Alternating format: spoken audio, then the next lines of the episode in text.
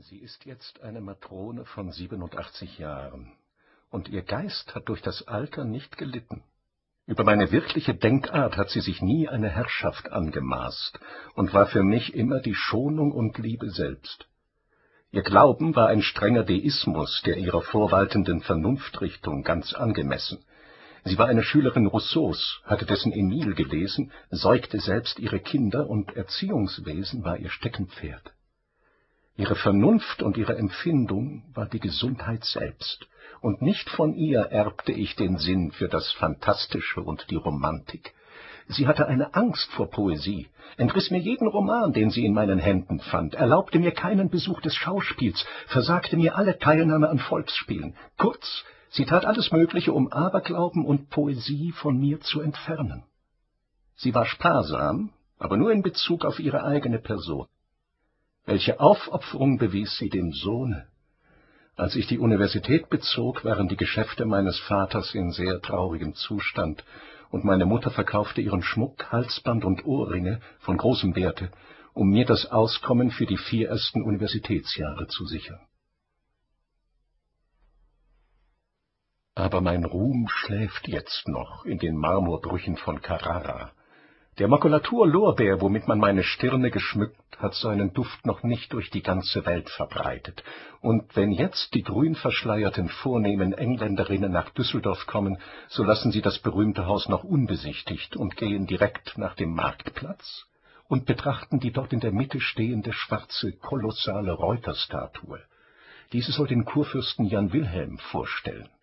Er trägt einen schwarzen Harnisch, eine tief herabhängende Allongeperücke. Er soll ein braver Herr gewesen sein und sehr kunstliebend und selbst sehr geschickt. Er stiftete die Gemäldegalerie in Düsseldorf, und auf dem dortigen Observatorium zeigt man noch einen überaus künstlichen Einschachtelungsbecher von Holz, den er selbst in seinen Freistunden, er hatte deren täglich 24, geschnitzelt hat. Damals waren die Fürsten noch keine geplagten Leute wie jetzt, und die Krone war ihnen am Kopfe festgewachsen und des Nachts zogen sie noch eine Schlafmütze darüber und schliefen ruhig, und ruhig zu ihren Füßen schliefen die Völker. Und wenn diese des Morgens erwachten, so sagten sie, Guten Morgen, Vater. Und jene antworteten, Guten Morgen, liebe Kinder. Aber es wurde plötzlich anders. Als wir eines Morgens zu Düsseldorf erwachten und Guten Morgen, Vater sagen wollten, da war der Vater abgereist und in der ganzen Stadt war nichts als stumpfe Beklemmung.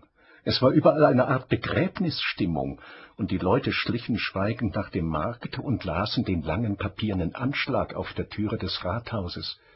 Der Kurfürst lässt sich bedanken für die bewährte Untertanstreue und entbinden euch eurer Pflichten.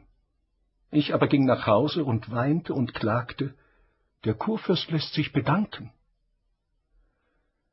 Als ich erwachte, schien die Sonne wieder wie gewöhnlich durch das Fenster. Auf der Straße ging die Trommel, und ich trat vor die Haustür und besah die einmarschierenden französischen Truppen, das freudige Volk des Ruhmes, das singend und klingend die Welt durchzog, die heiter ernsten Grenadiergesichter, die Bärenmützen, die dreifarbigen Kokarden, die blinkenden Bajonette und den allmächtig großen silbergestickten Tambourmajor, der seinen Stock mit dem vergoldeten Knopf bis an die erste Etage werfen konnte und seine Augen sogar bis zur zweiten Etage, wo schöne Mädchen am Fenster saßen. Ich freute mich, dass wir Einquartierung bekämen, meine Mutter freute sich nicht, und ich eilte nach dem Marktplatz. Da sah es jetzt ganz anders aus. Es war, als ob die Welt neu angestrichen worden. Ein neues Wappen hing am Rathause, Französische Grenadiere standen Schildwache, die alten Herren Ratsherren hatten neue Gesichter angezogen und trugen ihre Sonntagsröcke und sahen sich an auf Französisch und sprachen Bonjour. Aus allen Fenstern guckten Damen, neugierige Bürgersleute und blanke Soldaten füllten den Platz, und ich nebst anderen Knaben, wir kletterten auf das große Kurfürstenpferd und schauten davon herab auf das bunte Marktgewimmel.